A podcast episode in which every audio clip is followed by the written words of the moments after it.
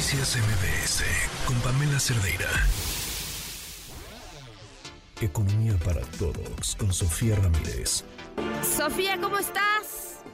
Pues muy bien, Pamela, con un montón de buenas noticias económicas, tanto en los hechos registrados, digamos, de la actividad económica en mayo y junio, como en las expectativas del mercado, que no dejan de ser muy relevantes. Entonces, si me da chance, me arranco con esto. Me gustaría cerrar el comentario de hoy hablando de movilidad social, seguridad pública y todo lo que conlleva la pues el echaleganismo y la falta de oportunidades para que más personas puedan pasar de vender tamales pues a ser grandes empresarios. Entonces, vámonos desde el principio. Hoy la encuesta Citibanamex eh, pone a disposición pues los resultados de eso, de una encuesta del sistema financiero que se hace a economistas en jefe y distintas instituciones bancarias, y lo que vemos es que hay una eh, baja en el pronóstico de inflación para el cierre de este año, es decir, se espera que el año 2023 lo cerremos con una inflación a tasa anual de 4.66. Habíamos visto que en la quincena previa el sistema financiero esperaba que fuera de 4.80. Entonces estamos reduciendo la expectativa de inflación. Buenas noticias sin duda. Quiere decir pues que la actividad económica continúa creciendo, pero además sin que haya un incremento en los precios de manera sostenida. Esto por un lado, bueno, porque ya habíamos experimentado unas eh, tasas altísimas al cierre del año pasado y por lo tanto el efecto base de comparación pues ya eran eh, un nivel de precios relativamente altos. La eh, expectativa de la inflación subyacente, recuerden que la subyacente es aquella que responde a los precios de mercado y da un mejor indicador de cómo va el control de la inflación, subió un poquito, pasó de 5.15 a 5.17 en la expectativa para el cierre del año. Esas no necesariamente son buenas noticias porque lo que quiere decir es que el mercado espera que en términos de los energéticos haya una disminución en el incremento de ese segmento de los precios, pero no en el segmento de todos los precios que tienen que ver con el mercado. Hay muchas cosas que están ahorita en juego, entre otras los ataques que ha habido de Rusia a la infraestructura energética del Mar Negro, pero también pues eh, el riesgo que hay que haya otra vez desabasto de granos proveniente de la región de Ucrania y toda esta zona de Europa del Este para alimentar al mercado internacional, porque obviamente eso implicaría presiones inflacionarias en términos de los granos al mundo nuevamente y bueno, pues creo que nadie quiere eh, ver ese escenario donde estábamos el año pasado con las inflaciones en la canasta alimentaria doble dígito. Respecto al peso, hay algo bien interesante, el mercado espera que eh, cierre el año en 17.95. Me van a decir, oye, pero estamos por debajo de 16, ¿qué onda? Digo, de 17, estamos en 16.80.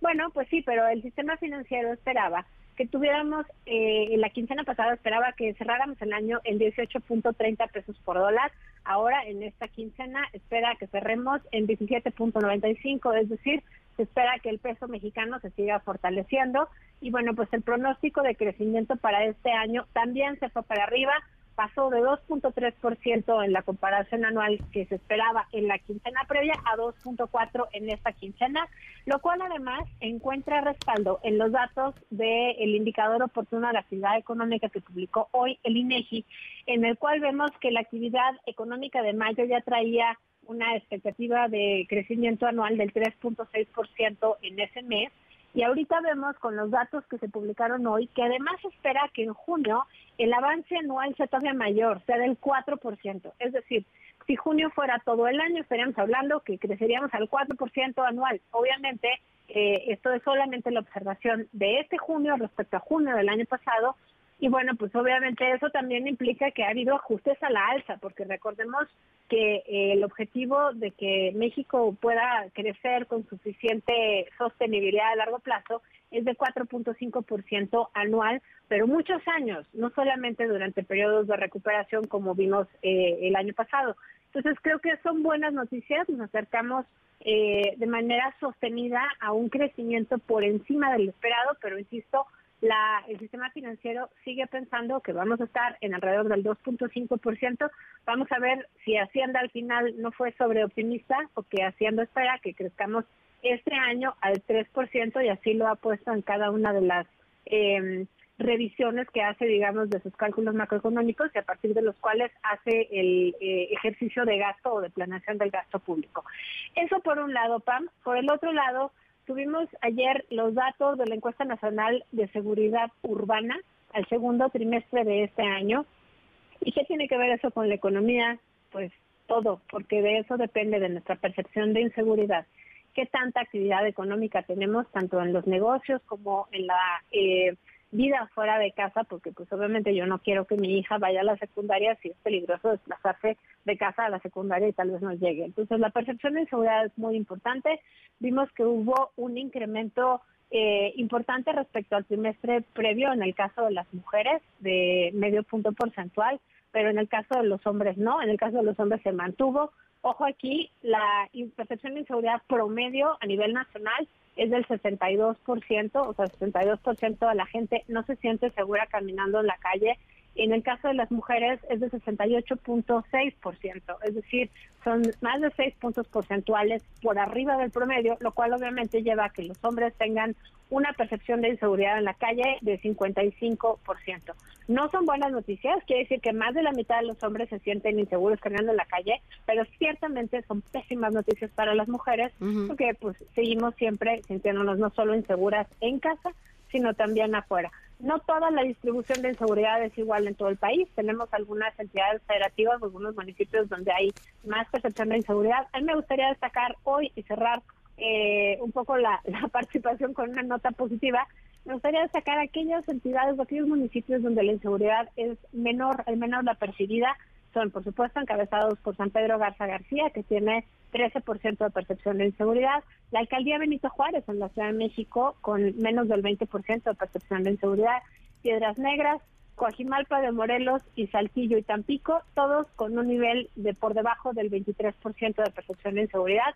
No es suficiente, pero sobre todo nos da una buena sensación de que lugares como Tampico, por ejemplo, donde hace todavía hace unos años la percepción de inseguridad era más alta, pues bueno, eh, van avanzando en el sentido correcto. Cierro rápidamente con el comentario, Pam, de eh, la movilidad social y quiero destacar una, un trabajo que hizo el Centro de Estudios Espinosa Iglesias, donde nos enseñan varias cosas. Primero que nada, 49 de cada 100 personas que nacen en el 5%, no, en el 20% más pobre de la población, se van a quedar ahí toda su vida. Solamente 3 de cada 100 llegan al 20% más rico, digamos, eh, de la población, lo cual te habla de muy poca movilidad social. Pero cuando lo vemos al revés y revisamos eh, eh, la movilidad o, digamos, la caída en la distribución social del 20% más rico, bueno, ahí es una cosa similar, pero incluso es más difícil que si tú naces en el 20% más rico, vayas a caer en la escalera social, lo cual te habla de que importan en México al día de hoy todavía más